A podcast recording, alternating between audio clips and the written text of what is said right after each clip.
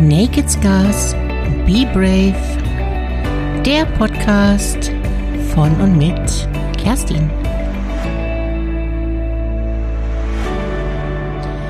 Hallo du, schön, dass du da bist. Heute möchte ich mit dir über dein Schubladendenken sprechen und darüber, wie sehr dein Unterbewusstsein die Kategorisierung von Menschen steuert. Du und ich tun das jeden Tag so mehr oder weniger. Aber was genau habe ich denn jetzt mit dir vor? Das erfährst du jetzt sofort in diesem Podcast. Du darfst gespannt sein, wenn du dich auf dieses Experiment einlässt.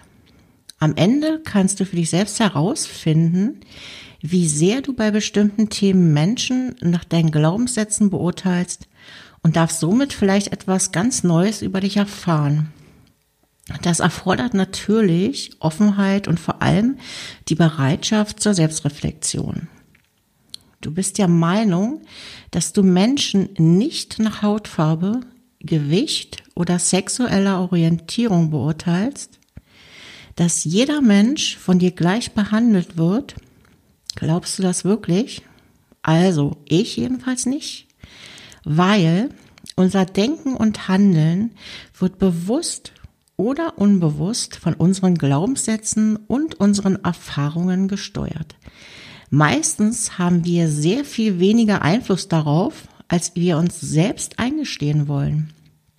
Somit belügen wir uns selbst, weil es natürlich viel, viel cooler ist, im Außen Toleranz und Gleichberechtigung vorzuspielen, als vielleicht ehrlich mal zu sagen, ja, dicke Menschen finde ich total unästhetisch und faul oder Schwule sind einfach nur tuckig und machen den ganzen Tag nur Party.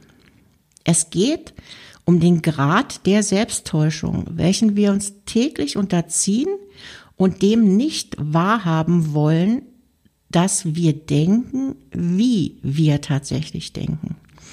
Es geht hier nicht darum, perfekt zu sein und sich so zu verhalten, wie es gut Menschen so tun würden. Es geht in erster Linie darum, ehrlich zu sich selbst zu sein und dich damit auseinanderzusetzen, warum du so denkst, wie du denkst und, und ob dies auch deinen persönlichen Werten entspricht. Und dann natürlich auch so zu handeln und dazu zu stehen in der Öffentlichkeit und nicht wieder den Schwanz einzuziehen, bloß weil es vielleicht anders viel besser rüberkommt oder man besser dasteht. Selbstverständlich solltest du dabei anderen gegenüber immer respektvoll bleiben. Das versteht sich natürlich von selbst. Also, wenn du Lust darauf hast, rauszufinden, wie du tickst, dann empfehle ich dir, einen Selbsttest durchzuführen. Den Link dazu findest du in den Show Notes von diesem Podcast. Der Test nennt sich implizierter Assoziationstest, kurz IAT. Äh, und der ist von der äh, Harvard University entwickelt worden. Ähm, hierzu habe ich noch folgende Infos für dich, damit du das noch ein bisschen besser verstehen kannst, worum es geht. Psychologen gehen davon aus, dass Menschen nicht immer sagen, was sie denken, weil sie es entweder nicht wollen oder weil sie es nicht können. Zum Beispiel könnte eine rauchende Person, die vier Schachteln am Tag raucht, ich hoffe, das bist nicht du, auf die Frage, wie viel rauchst du, absichtlich nur zwei Schachteln angeben. Ähm, einfach weil sie sich dafür schämt. Es könnte auch einfach, sie könnte auch einfach die Antwort auf diese persönliche Frage verweigern. Das wären dann Beispiele für nicht wollen. Es könnte aber auch sein, dass die Person nur diese zwei Schachteln angibt, weil sie wirklich tatsächlich ernsthaft es selber glaubt. Unbewusst eine falsche Antwort zu geben, wird Selbsttäuschung genannt. Ein Beispiel dafür, die richtige Antwort nicht geben zu können. Das sind dann immer so die Fälle, wo wir dann im Außen darüber diskutieren, warum merkt derjenige das dann nicht? Weil ich sehe was ganz anderes als diese Person, aber die Person selber tut es aus Selbstschutz einfach völlig anders sehen. Die Unterscheidung von nicht wollen und nicht können entspricht der Unterscheidung von bewussten Verstecken vor anderen und dem unbewussten Verstecken vor sich selbst, also der Selbsttäuschung. Der implizite Assoziationstest macht es möglich, diese beiden Arten des Versteckens zu unterscheiden. Du wirst hier also komplett durchleuchtet und entlarvt. Ausflucht gibt es nicht, keine. Also wenn du den Online-Test durchführst, hast du die Möglichkeit, zwischen unterschiedlichen Themen zu wählen. Äh, so gibt es zum Beispiel Tests zu Rasse, Alter, Sexualität und einiges mehr. Schau doch einfach mal rein und gucke mal, was dich so spontan als erstes anspricht. Das ist dann wahrscheinlich das Thema, was für dich am spannendsten ist. Ich habe zwei von den Tests ausprobiert. Grundsätzlich fand ich beide Tests spannend und schon sehr erkenntnisreich bei der Durchführung. Dadurch, dass man Begriffe zu den jeweiligen Themen mit gut oder schlecht bewerten musste, habe ich bereits anhand meiner eigenen Reaktion gemerkt, ähm, ob die entsprechende äh, These meiner Einstellung entspricht oder eher nicht. Das fand ich schon sehr faszinierend.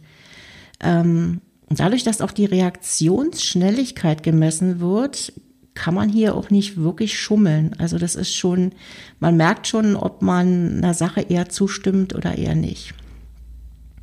Cool fand ich auch, dass man am Ende nicht nur sein eigenes Ergebnis bekommt, sondern auch sieht, zu wie viel Prozent die anderen Teilnehmer ein jeweiliges Ergebnis erhalten haben.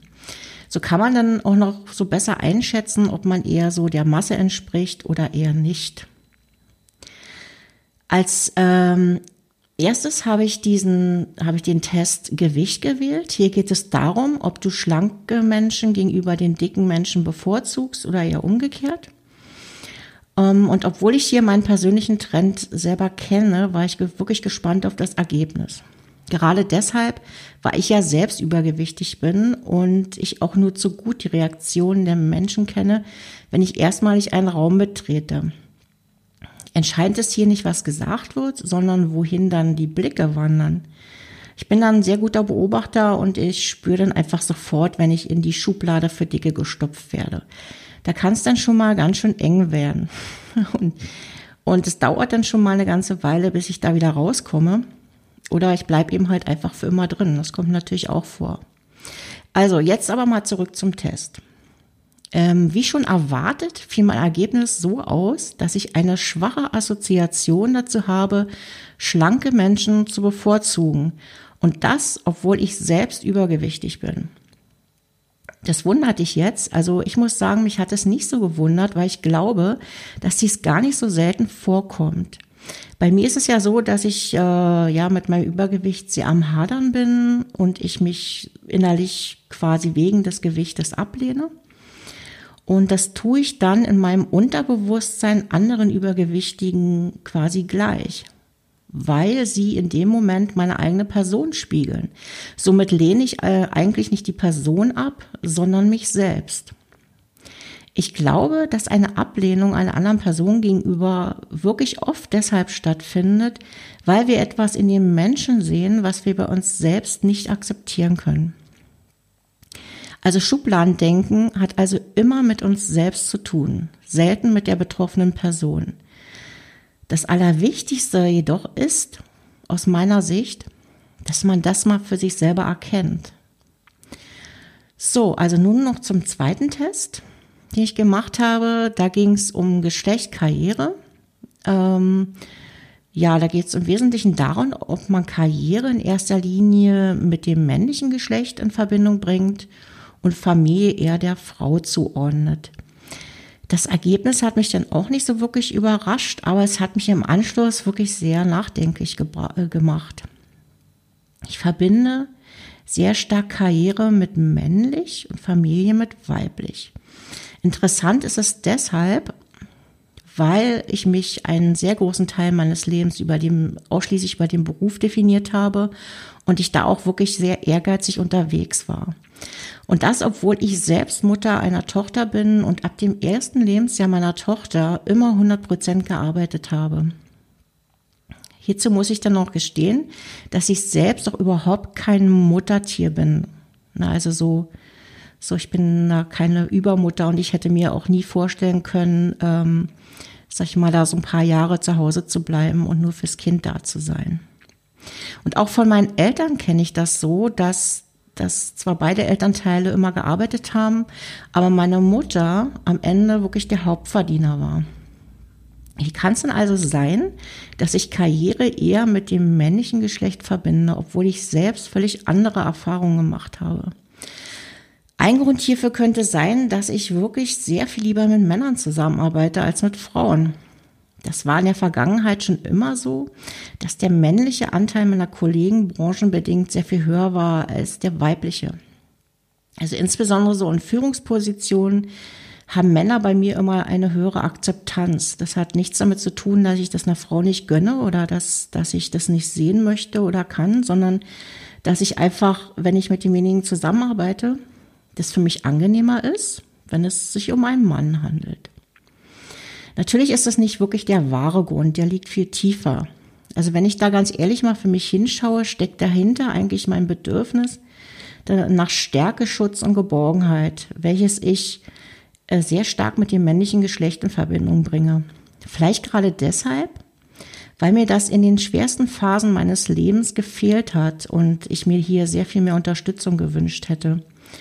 Ähm, alleinerziehende Mutter zu sein, ist eines wirklich der härtesten Jobs der Welt. Ich verneige mich wirklich zutiefst vor jeder alleinerziehenden Mutter, die völlig allein auf sich gestellt ist und ihre Kinder großziehen muss. Also mich hat das wirklich sehr an meine Grenzen gebracht. Ich musste so im Außen immer stark sein, fühlte mich aber im Innersten oft einfach nur ganz schwach und wollte, ja, und habe eigentlich Schutz gesucht und, ähm, und wollte mich mal irgendwo anlehnen.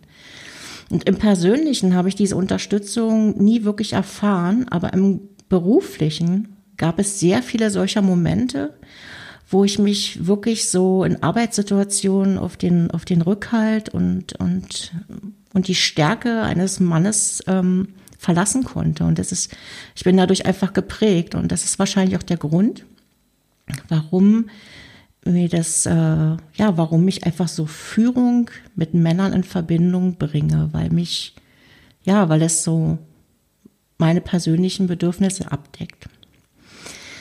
Du siehst also, es lohnt sich, hier mal richtig genau hinzuschauen und sich seinen Vorurteilen und Schubladen zu stellen. Auch wenn ich jetzt am Ende nicht wirklich sehr überrascht über meine Ergebnisse war, so hat es dennoch dazu geführt, wirklich mal über die Hintergründe nachzudenken und zu erkennen, ähm, dass hinter einer Ablehnung oft nicht die Person selbst steckt, sondern die eigenen Glaubenssätze, Bedürfnisse und Erfahrungen. Und dass es somit im Umkehrschluss heißt, dass, dass so eine Person, wo man vielleicht erst ähm, eine Ablehnung empfindet, ähm, man somit sehr viel offener ist, vielleicht etwas ganz anderes erfahren, zu erfahren und die Person vielleicht mal ganz anders zu sehen. Probier es doch selbst mal aus.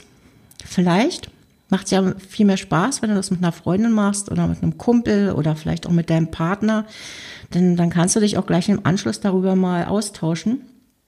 Und ähm, gerade mit einem Menschen, der dich ganz gut kennt, ist es vielleicht auch ganz gut, dann nochmal die, äh, die Sicht eines anderen dazu zu hören. Und ja, und ich wünsche dir einfach viel Spaß. Und wenn du Lust hast, schreib doch mal, was du für eine Erfahrung gemacht hast. Also, los geht's. Stell dich deinen Fakten und du weißt ja, nur die Harten kommen in Garten. Be brave.